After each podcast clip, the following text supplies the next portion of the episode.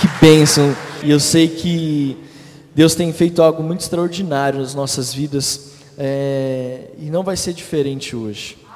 Eu quero convidar você, então, hoje nós falarmos sobre um tema que eu gosto muito. O tema da mensagem de hoje é uma igreja pentecostal. Fala assim, uh! uma igreja pentecostal.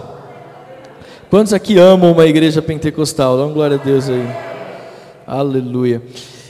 Eu quero dizer para você que ontem nós tivemos a nossa aula de membresia, nós vamos falar um pouquinho mais no final. Mas nós falamos um pouco a respeito da, da história da igreja quando nós começamos a nossa aula de membresia. E foi muito legal, a gente vai mostrar umas fotos no final. Mas eu já estava orando por essa mensagem e o Espírito Santo testificou ali, é, tanto que ela já estava totalmente pronta depois que nós terminamos a aula de membresia, porque o Espírito Santo foi se movendo, testificando algumas coisas que ele já havia falado. E eu quero dizer, de uma igreja pentecostal, na nossa cabeça logo vem a irmã do coque, certo?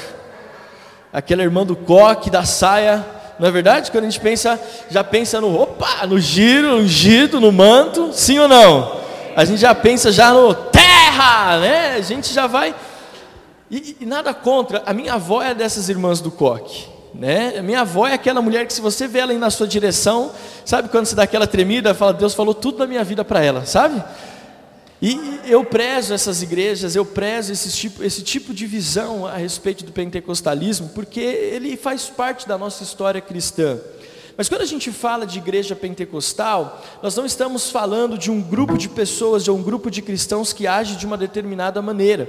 Mas nós temos que entender que quando nós falamos de uma igreja pentecostal, nós estamos falando de uma igreja que entende e tem as características da igreja do primeiro século, da igreja que se instituiu com a descida do Espírito Santo lá em Atos capítulo 2. Amém? Eu sei que esse é um dos textos preferidos nossos, pelo menos é um dos meus textos preferidos, porque é um cumprimento da promessa de Deus, da palavra de Deus para a igreja, e é aonde nasce a igreja propriamente dita. Porque até então nós tínhamos um Deus da aliança que estabeleceu um compromisso, uma aliança com seu povo. Nós temos o ministério de Jesus sendo desenvolvido e ele diz que ele é a nova e eterna aliança, mas ele diz: se eu não for, o consolador não virá. Jesus estava preparando, Deus preparou, Jesus veio estabelecer uma igreja. Por isso que no Evangelho de Mateus, capítulo 16, ele diz: As portas do inferno não prevalecerão contra a igreja. Jesus então ele estava formando ali um corpo que se tornaria a igreja. O termo, o termo, pentecostal não vem da irmã do coque, ou não vem daquelas igrejas que gostam de fazer barulho, que nós nos incluímos nela. Apesar de sermos uma igreja metodista, nós somos metodista renovado. Nós gostamos de um barulho, sim ou não? Semana passada o Davi Maia nem tocou a primeira nota, vocês já estavam tudo aí no manto. Porque nós somos uma igreja que dá liberdade no espírito. Quem estava ontem na aula de membresia, uma igreja com liberdade no espírito, nós falamos que essa é uma característica da nossa igreja. Então, o termo pentecostal vem do dia de Pentecostes, o dia em que todos os discípulos reunidos em Jerusalém receberam e foram batizados com o Espírito Santo de Deus. Quando nós falamos uma igreja pentecostal e quando nós falamos em Atos 2, o dia de Pentecostes, na verdade, dia de Pentecostes, ele não começou em Atos capítulo 2. A festa de Pentecostes é a festa que os judeus celebram a colheita. O judeu gosta de festa. E a festa de judeu não é de uma hora, duas horas, que nem a gente está acostumado aqui no Brasil, né? A festa de judeu costuma durar de semanas, dias, uma semana, e eles gostam de celebrar bastante. Por isso que em, em é, se eu não me engano, João capítulo 2, o primeiro milagre de Jesus, quando ele transforma água em vinho lá em Caná da Galileia, meu amigo, há quantos dias eles não estavam festejando para acabar o vinho? Não foi uma ou duas horas, não, foram dias. Então eu quero dizer para você o seguinte: quando nós falamos em dia de Pentecostes, nós estamos falando da celebração da colheita. Olha só que interessante. A colheita dos, da, da lavoura, do que eles semearam, só que no dia de Pentecostes, em Atos capítulo 2, nós vemos que não é somente mais uma colheita de grãos, de cereais, mas agora é uma colheita de vidas. Amém? Então, muito mais do que o derramar do poder de Deus, ou tanto quanto derramar do poder de Deus, o dia de Pentecostes se tornou também o dia de avivamento, o dia em que milhares de pessoas se renderam a Jesus. Você pode olhar para quem está do seu lado e diga assim: Nós estamos vivendo esse Pentecostes. Fala para essa pessoa. Querido, a igreja cristã, em todas as épocas, primeiro que a igreja cristã, ela começou a sua história neste dia de Pentecostes. Ali nós podemos dizer que começou aquilo que nós conhecemos como a história da igreja. Ali naquele dia, no fim da primavera do ano 30, 50 dias após a ressurreição de Jesus e 10 dias depois da ascensão de Jesus aos céus. Ali começou a igreja. Olha para quem está do seu lado e diz assim: Eu tenho uma alegria de ser igreja com você.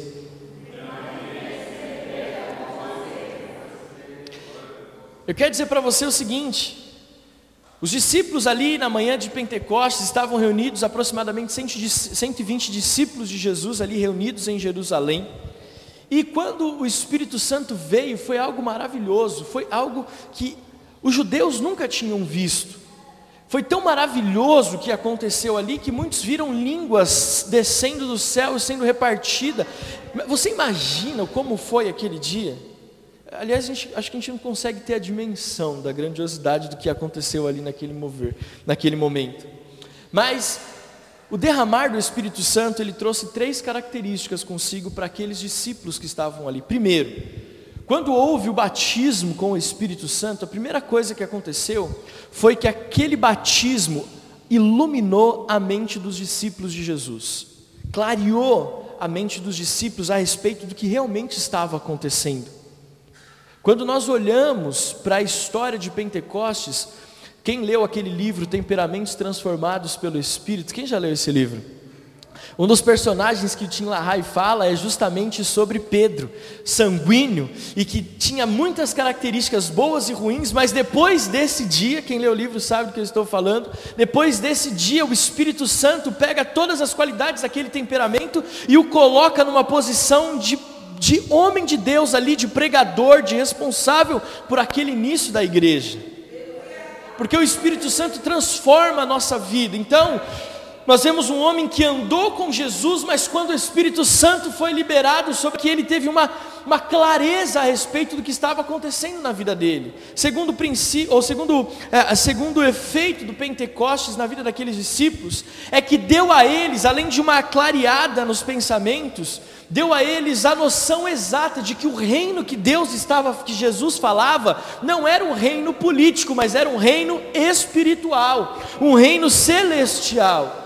Os judeus ainda esperam um Messias, e naquela época, nessa condição, eles esperavam que o Messias fosse um redentor político, que fosse livrar Israel do jugo é, e, e, do domínio dos romanos, mas Jesus disse: Não, eu vim, mas o meu reino é celestial, é espiritual. Por isso que ele diz lá em Mateus 16, 18: As portas do inferno não prevalecerão contra Israel. Não, ele não fala isso, não prevalecerão contra a igreja. E o terceiro efeito de Pentecostes é a experiência de Pentecostes revigorou os discípulos de Jesus. Você imagina, aqueles homens confiavam na palavra de Jesus, confiavam na promessa de Deus, mas Jesus já não estava mais com eles.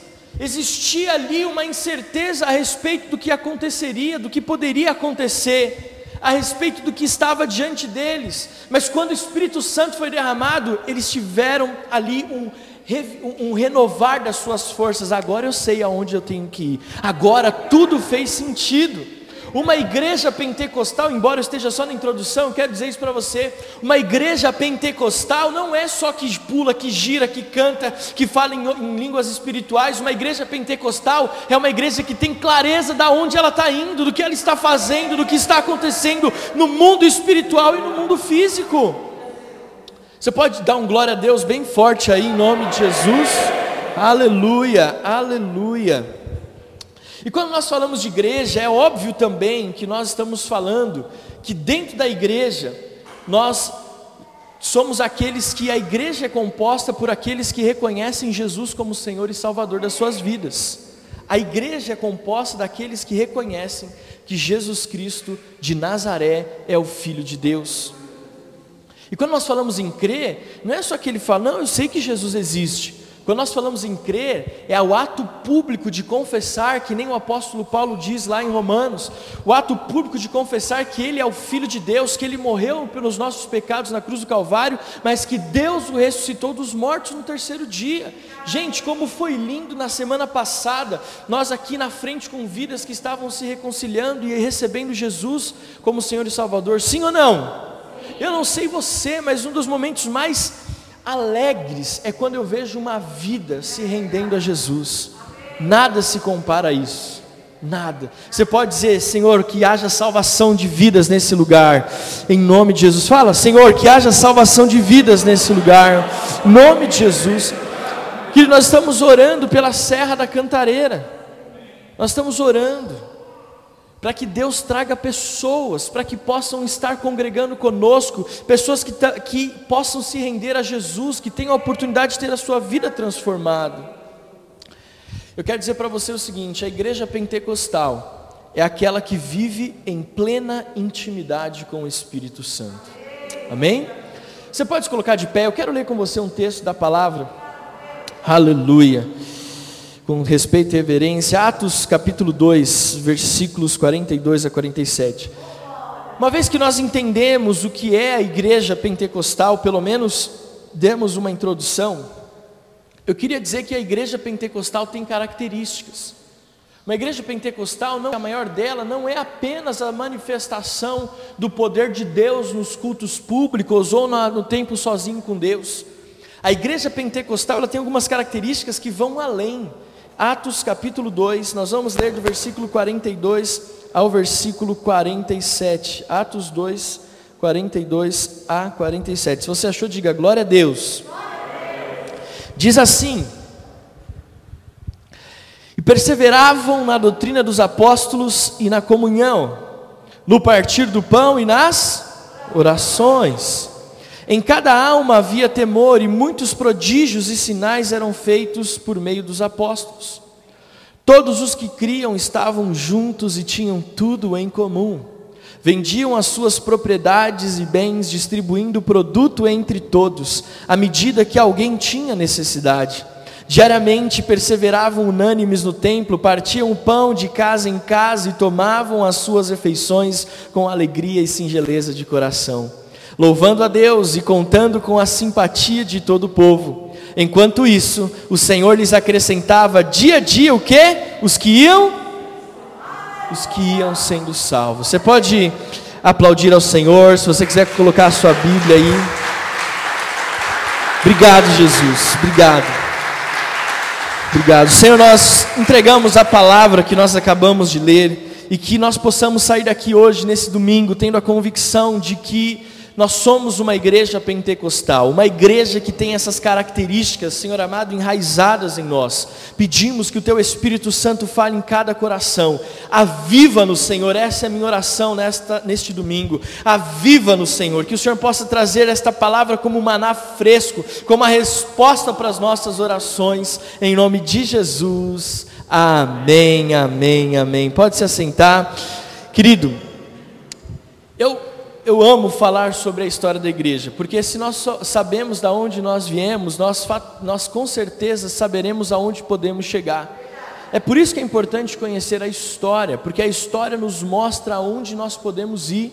Querido, quando nós olhamos, por exemplo, para o Antigo Testamento e vemos grandes heróis da fé, quando nós olhamos e vemos o que Deus fez na vida de Abraão, o que Deus fez na vida de Moisés, o que Deus fez na vida de Josué, o que Deus fez na vida de Davi, o que Deus começou e fez na vida dos juízes, nos profetas, nós olhamos e vemos que existe um Deus que tem todo o poder e toda a glória.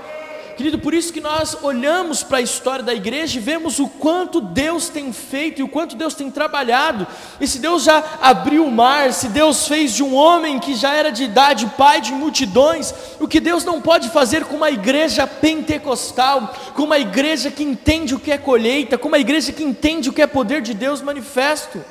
É por isso que eu estou pregando essa palavra, para que você entenda que Deus pode nos usar, Deus pode usar a tua vida, Deus pode usar a nossa igreja para coisas extraordinárias. A característica, a primeira característica de uma igreja pentecostal está no versículo 42. Eles perseveravam na doutrina dos apóstolos. Uma igreja pentecostal, ela persevera na doutrina dos apóstolos. Pastor, qual que é a doutrina dos apóstolos que está escrito em Atos 2? É só nós olharmos para a pregação de Pedro, depois, de, depois do derramar do Espírito Santo, alguns versículos antes de Atos capítulo 2. Você vai ver que o, o, discurso de Pedro, que três, vida, três mil vidas se converteram, se arrependeram dos seus pecados, o discurso de Pedro tinha três pontos. Primeiro, Jesus Cristo de Nazaré era o Messias. Essa, primeira, esse era o primeiro ponto da mensagem de Pedro. Porque às vezes a gente lê o livro de Atos e a gente lê só até a hora que o Espírito Santo é derramado sobre os discípulos. Aí depois a gente para. Alguns pulam para depois 3 mil pessoas se converteram e a gente vai para Atos 2,42. Mas poucos leem o que está escrito e qual foi a palavra de Pedro. Veja, Pedro não falou, ei judeus, vocês vão ganhar carruagens novas se aceitarem Jesus. O discurso de Pedro não foi assim: Ei, judeus, vocês terão cabanas e casas maiores, a colheita de vocês será mais farta se aceitarem Jesus. Não foi um discurso, Pedro não fez um discurso atraente, chamativo, fazendo com que os olhos daqueles judeus estivessem nas coisas terrenas e coisas materiais. Não, ele foi um discurso, é de certa forma incisivo, é duro, não tinha ali tantos benefícios. Ele falou três coisas. Primeiro, esse Jesus de Nazaré que foi crucificado, ele era o Messias, o Filho de Deus. Segundo discurso, segundo ponto do discurso de Pedro, que faz parte da doutrina dos apóstolos, ele falou: Jesus, aquele que vocês crucificaram, aquele que morreu na cruz, ele ressuscitou no terceiro dia, ele está vivo. E o terceiro ponto do discurso de Pedro foi exatamente o seguinte: ele morreu, ele ressuscitou, ele está nos céus, mas ele voltará. Maranata, hora vem, Senhor Jesus. Essa é a doutrina dos apóstolos. Querido, nós podemos saber muitas coisas, mas nós precisamos ter convicção de que Jesus Cristo era o Filho de Deus, o Messias, que ele morreu pelos nossos pecados e que ele voltará para buscar a sua igreja. Uma igreja pentecostal sabe o que é o ministério de Jesus, amém?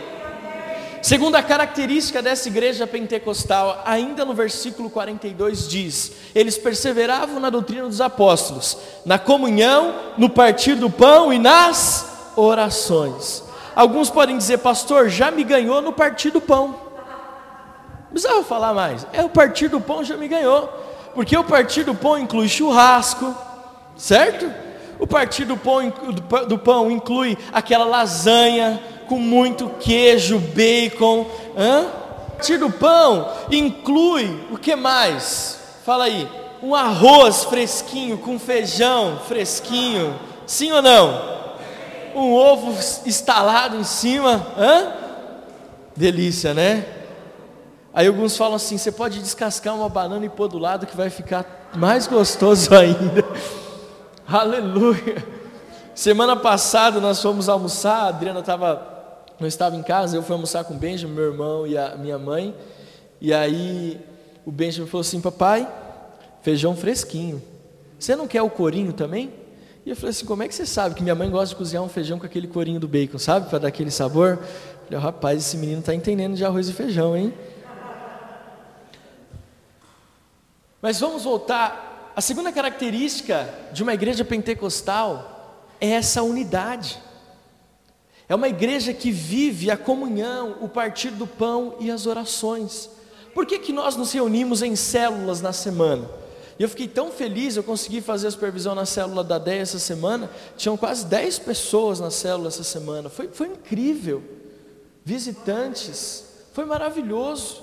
Quando a gente olha e vê tudo que Deus tem feito, tudo que tem acontecido, gente, quando nós olhamos para todas as células, a Feio, Fábio, a célula dos adolescentes, que, gente, como, como, como é maravilhoso, porque nós gostamos do que? Da comunhão, do partir do pão, das orações.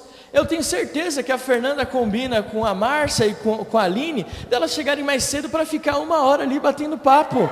Todo domingo é a mesma coisa.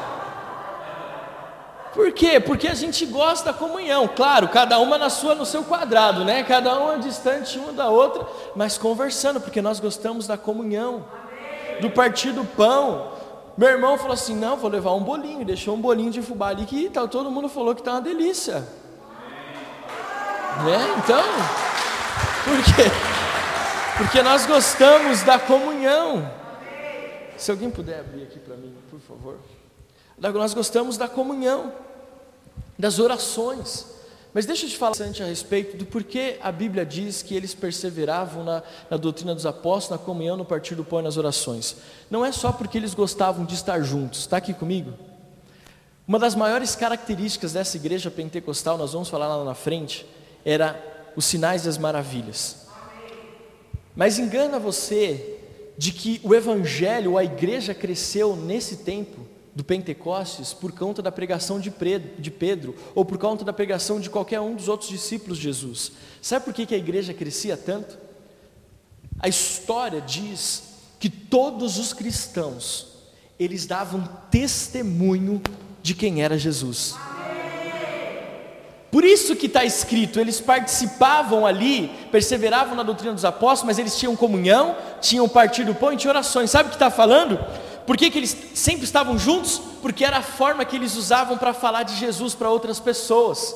Não era só o Pedro, não foi só os apóstolos, mas todos que estavam ali naquele contexto de Pentecostes sabiam que eles tinham um compromisso de falar do amor de Jesus para as outras pessoas.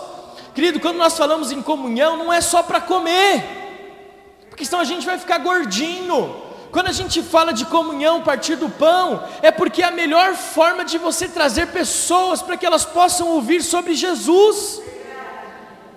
Consegue entender?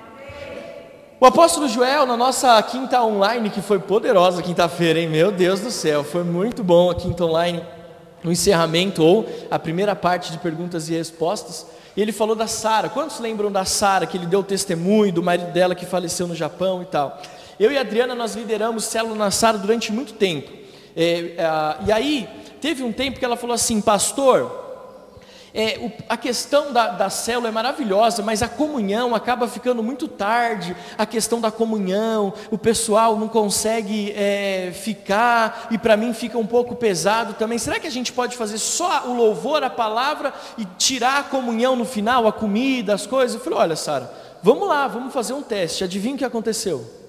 Na outra semana estava eu e ela. Tirou a comida, a galera não foi mais. Aí, eu, aí passou um mês, eu falei, Sara, olha, as mulheres que estavam vindo aqui, o pessoal, as famílias, é tudo, é tudo pessoa que não conhece Jesus. E a gente tirou um dos maiores atrativos que tinha para a pessoa ouvir sobre Jesus. Vamos voltar à comunhão? Na outra semana a gente marcou um chá, lotou a casa de novo. Por que, que eu estou falando isso? Pastor, que heresia, Jesus é o motivo. Claro que Jesus é o motivo, só que nós temos que usar aquilo que Ele nos deu, a criatividade. Por que, que você acha que Jesus estava sempre comendo com seus discípulos? Porque era um momento onde ele sentava e todo mundo prestava atenção. Então, quando a gente fala de uma igreja pentecostal, é uma igreja que sabe aproveitar os momentos para compartilhar o testemunho de Jesus. E eu já ensinei aqui, nós já ensinamos numa quinta online a respeito de como dar o testemunho. Eu falo um pouquinho de quem eu era antes de Jesus, eu falo muito como eu conheci Jesus e falo também quanto eu mudei depois de ter um encontro com Jesus. Está aqui comigo? Olha para quem está do seu lado e fala assim: você está com uma carinha. Você precisava ser mais pentecostal, fala para ele. O propósito da comunhão era dar testemunho, não era comida em si mas a possibilidade de partilhar sobre o pão da vida, que é Jesus. Terceira característica de uma igreja pentecostal: sinais e maravilhas. A igreja pentecostal vive milagres. Em cada casa, versículo 43, em temor, e muitos prodígios e sinais eram feitos por meio dos apóstolos. A igreja pentecostal vive milagres, não esporadicamente, mas constantemente. Querido, milagres, sinais, maravilhas tem que acontecer sempre. Você que está na, na sua célula, você que lidera a célula, tem que orar para que milagres aconteçam na célula todas as semanas. Nós temos que orar para que milagres aconteçam nos nossos cultos todas as semanas. Temos que orar por isso.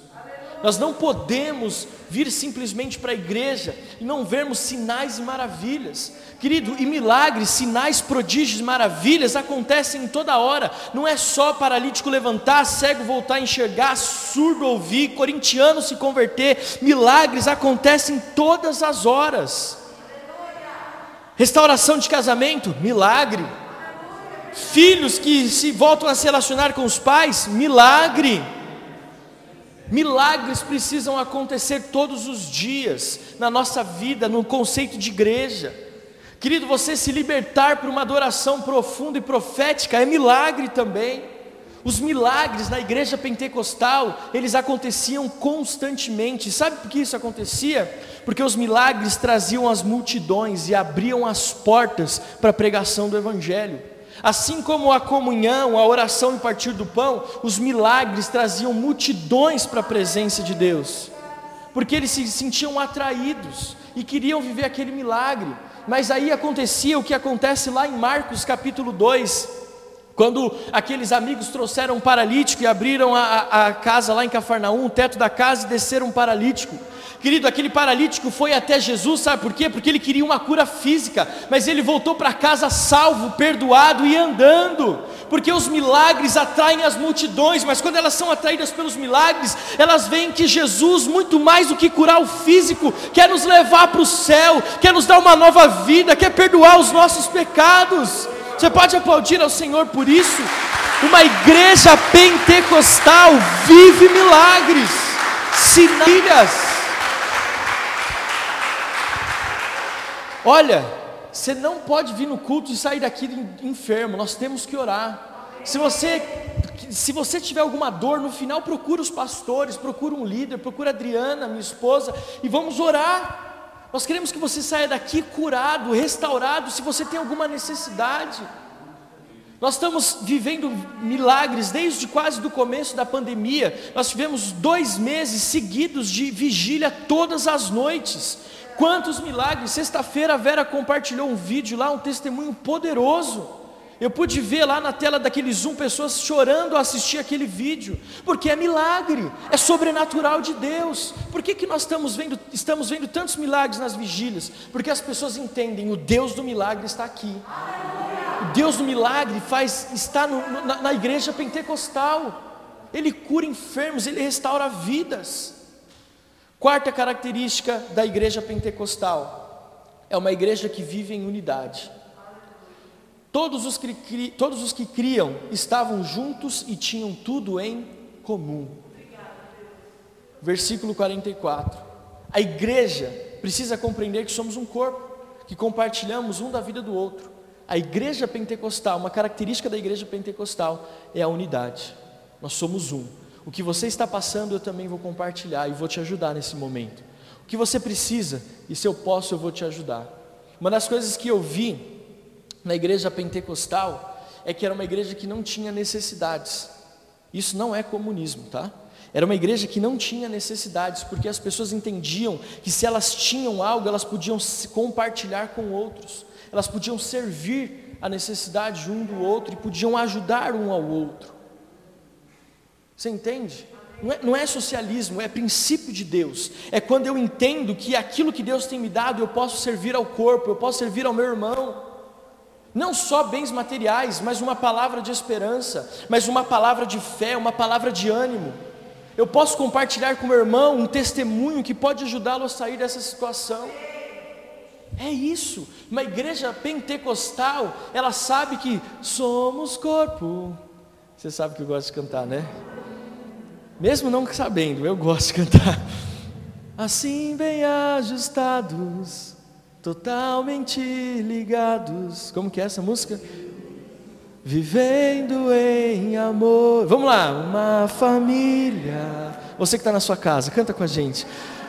Sem qualquer falsidade, viver a verdade. Gente, vocês não estão cantando não. Descruza os braços aí. De novo. Somos corpo, assim bem ajustados. Vamos, Aline. Totalmente ligados, unidos, vivendo em amor uma família, sem qualquer falsidade, vivendo a verdade, expressando a glória do céu. Amém. Uma salva de palmas para esse coral maravilhoso. Imagina o que vai ser essa cantata de Natal esse ano, hein? Meu Deus do céu. Mas, gente, nós somos igreja. Somos igreja. Quando um não está presente, faz falta, não é? Nós tivemos semana passada pessoas que faziam, desde o começo da pandemia, nunca tinham vindo congregar presencialmente. Como foi bom vê-los. Sim ou não? Quando, quando você sobe essa serra, eu não sei você, mas eu começo alegria porque eu vou ver o rostinho de cada um de vocês. Eu falo, Deus, nós vamos nos unir. Nós, nós estivemos juntos online em tantas oportunidades, mas agora nós vamos estar juntos de verdade. Não tem preço isso, não tem preço. Então, querido, uma igreja pentecostal ama se relacionar. Por isso que eu quero incentivar você. Deixa eu te contar algo, não estava no script, mas eu queria falar isso para você. Alguns anos atrás, quando eu liderava jovens, eu fazia uma brincadeira com a galera que dava muito certo. Depois, isso instigou as pessoas a não mais precisarem de que eu fizesse isso. Mas eu via que tinha pessoas que, jovens, que, embora estivessem super envolvidos com a igreja, estavam super envolvidos com a sua célula, eles não tinham um relacionamento com um todo. Aí que eu fazia? Vamos supor, a Adriana era de uma célula e a Andresa era de outra célula. Aí que eu fazia? Eu mandava, naquela época era SMS ainda, eu mandava um SMS para Adriana e falava assim: Adriana, eu acho que a Andresa quer falar com você. Está aqui o telefone dela, você consegue ligar para ela? Aí sabe o que acontecia? A Adriana ligava para a Andresa, ah, o pastor Alex falou que, que você queria falar comigo. Não, acho que eu não queria. Ah, mas já que a gente está falando e começavam a conversar. Gente, eu fazia isso, tinha dia que eu fazia isso o dia inteiro. O dia inteiro. Sem, sem dó gastava SMS, que naquela época não era tudo ilimitado, não tinha WhatsApp, era só aqui, ó. Era não sei quantas centenas de mensagens, mas muitos relacionamentos nasceram daí. Qual que era a minha ideia? Gente, eu cansei de fazer culto para dizer assim, ó, vocês precisam ser amigos. Eu já fiz uma série sobre amizade, ensinando a igreja a como fazer amigo. Olha só, que incrível isso. Porque, por que, que isso é importante, pastor? Porque a Bíblia fala que com bom e com suave é que os irmãos vivam em união. Você sabe qual é a maior arma do diabo? É roubar você da comunhão do corpo, é roubar você da igreja, é roubar você da unidade das pessoas, de ter amizades, porque sozinho você é mais vulnerável. Você conseguiu entender? Manda eu mandar uma mensagem assim, André, eu acho que o Jonas quer falar com você, está aqui o telefone dele. Pode ligar, viu? Pode ligar, né? Pode ligar. O Renato, é Renato né? Renato está aqui pela primeira vez, seja muito bem-vindo, viu? Sinta-se em casa. Se de repente eu mandar uma mensagem para o Fábio, Fábio, eu acho que o Renato, que foi a primeira vez, ele quer falar com você, aí você, o Fábio esse japonês aqui simpático, careca aqui da frente. Então, somos corpo, uma igreja pentecostal, ela vive em unidade. Quinto e penúltimo, por causa do horário, como as horas voam. Uma igreja pentecostal ama congregar. Sim ou não? Ama congregar.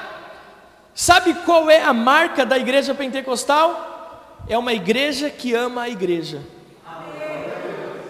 Eu gosto de uma expressão, e eu sou assim, eu sou igrejeiro. Você já ouviu essa expressão? eu amo igreja. Pintou, eu estou na igreja. Ontem à tarde eu fui, fui para a igreja, não tinha ninguém, fui para a igreja. Eu, quando eu viro e mexo, acho que eu vou lá na cantareira. Aí eu vim, vou na cantareira, como um pastel, tomo um caldo de cana, tiro as duas fotos, porque nós amamos. E óbvio, não é só amar a igreja no sentido de vir no espaço físico, mas amar a igreja no sentido de servir a igreja, de estar em unidade com a igreja. Olha para quem está do seu lado e diz assim: Eu amo ser igreja com você. Sabe?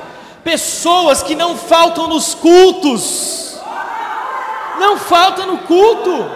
Gente, quando a gente fala de igreja pentecostal, ainda trazendo a característica daquelas igrejas, Ó, presta atenção aqui, seus igrejeiros. Ó, presta atenção aqui.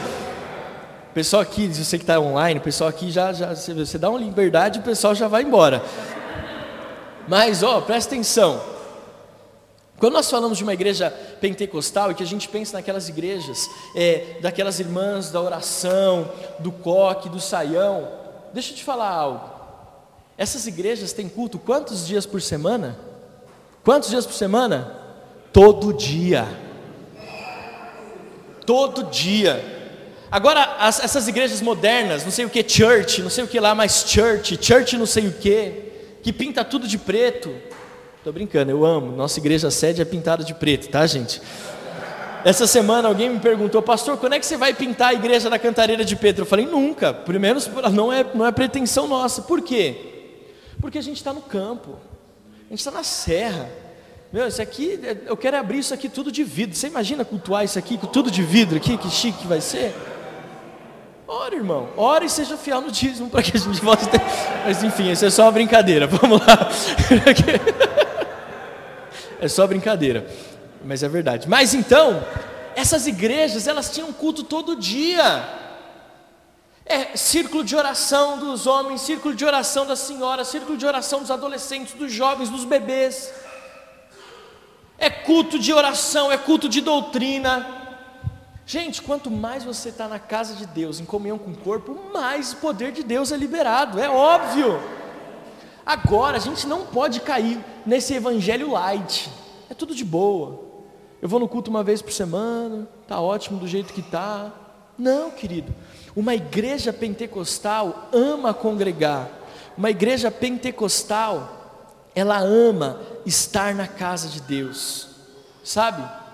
Uma, uma das estratégias do diabo, sabe qual que é? É roubar de nós, roubar de nós o prazer de estar na casa do Senhor. Por isso que como pastor eu oro para que nós não sejamos uma igreja passo para fofoca, para picuinha, para contenda, sabe por quê? Porque às vezes as pessoas amam a igreja, mas não se sentem confortáveis em estar na igreja. E nós não podemos aceitar isso. Nós temos que ser uma igreja onde nós, sabe, só o fato de você pensar que vai estar com os irmãos já faz toda a diferença.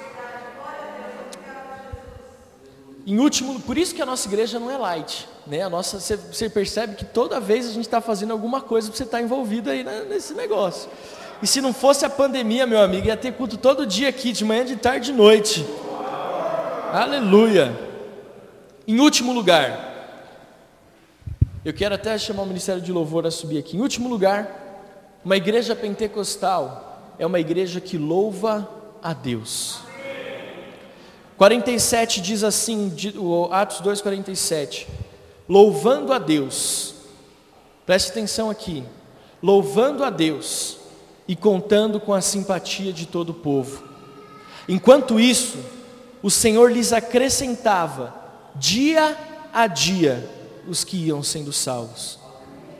1 Tessalonicenses capítulo 5, versículo 18, diz assim: Em tudo deem graças porque esta é a vontade de Deus para vocês em Cristo Jesus.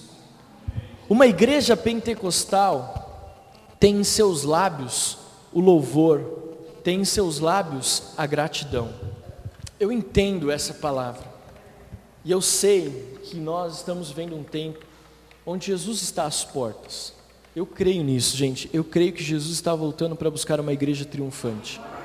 E uma igreja triunfante é uma igreja pentecostal, que pode ter as características que nós conhecemos, mas que também tem essas características que têm raízes profundas.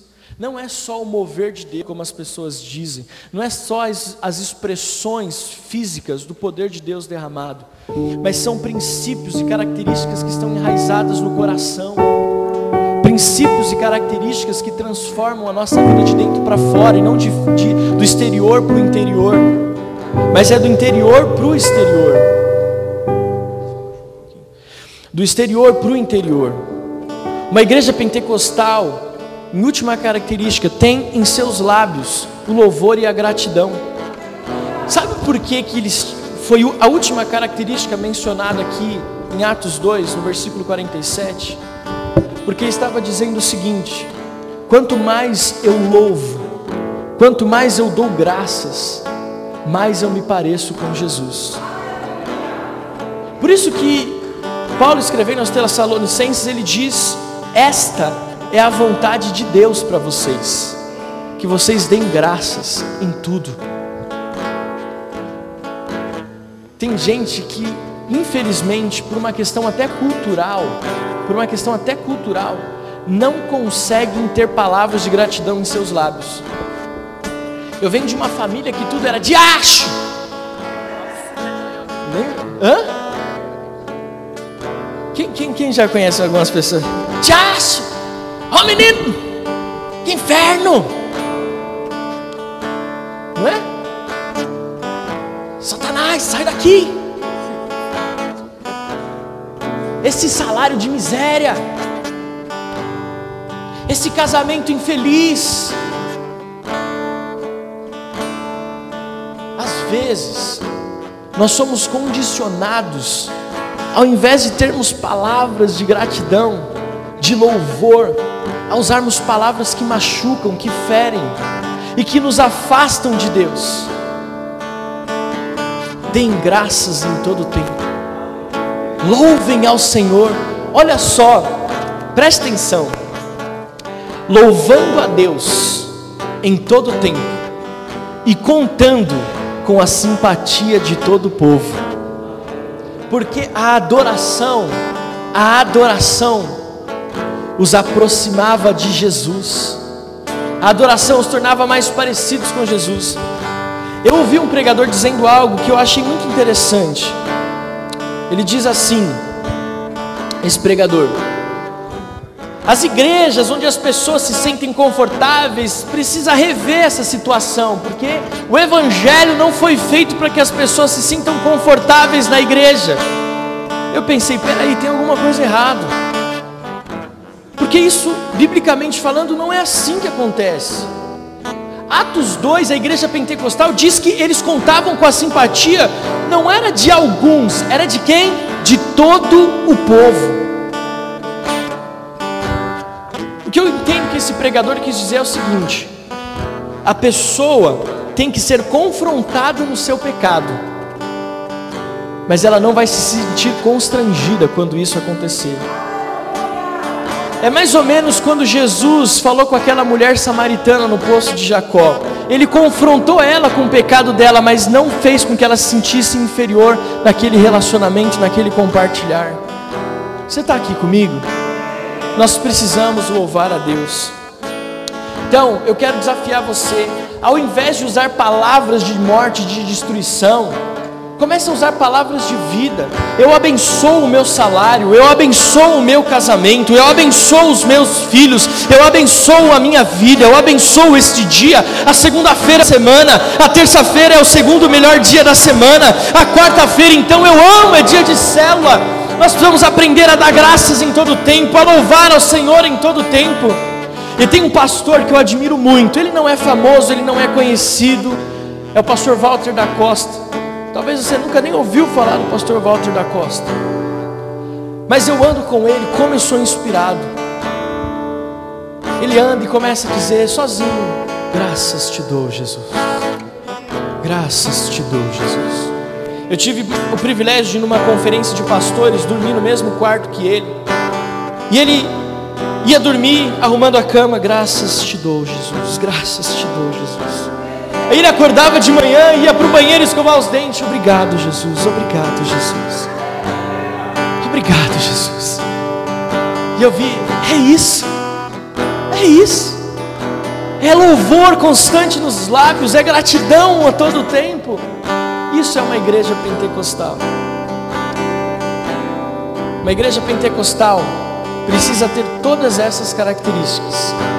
E são marcas que vão além do que fazemos, são características de uma cultura, é cultura. Uma igreja pentecostal não é uma característica apenas física ou, ou, ou ali é, de, um, de uma comunidade, mas é algo cultural que eu estabeleço, faz parte de quem eu sou. A igreja pentecostal é a igreja que Jesus estabeleceu na terra. e é a igreja que precisamos resgatar. Podemos fazer muitas coisas, querido. Nós estamos em todos os veículos de comunicação, tem podcast, tem canal no YouTube, tem Instagram, tem tudo. Mas nós também preservamos muito mais do que as redes sociais ou que as pessoas veem. Nós preservamos aquilo que Jesus está olhando. Essas características marcantes. Eu quero que você feche os teus olhos. Nós vamos adorar ao Senhor. Tem pessoas aqui fora, tem pessoas aqui fora, tem pessoas aqui, tem pessoas online. Aonde você estiver, feche teus olhos, põe a mão no teu coração. Dizer, Senhor, eu quero viver esse, essa igreja pentecostal. Eu quero esse pentecostalismo na minha vida. Eu quero viver, Senhor amado, neste tempo tão oportuno, todas essas marcas eu quero, Senhor, muda, libera sobre mim, Espírito Santo. Vem sobre mim, Espírito Santo, e coloca, Senhor, essas características. Me ajuda, me ajuda, me ajuda.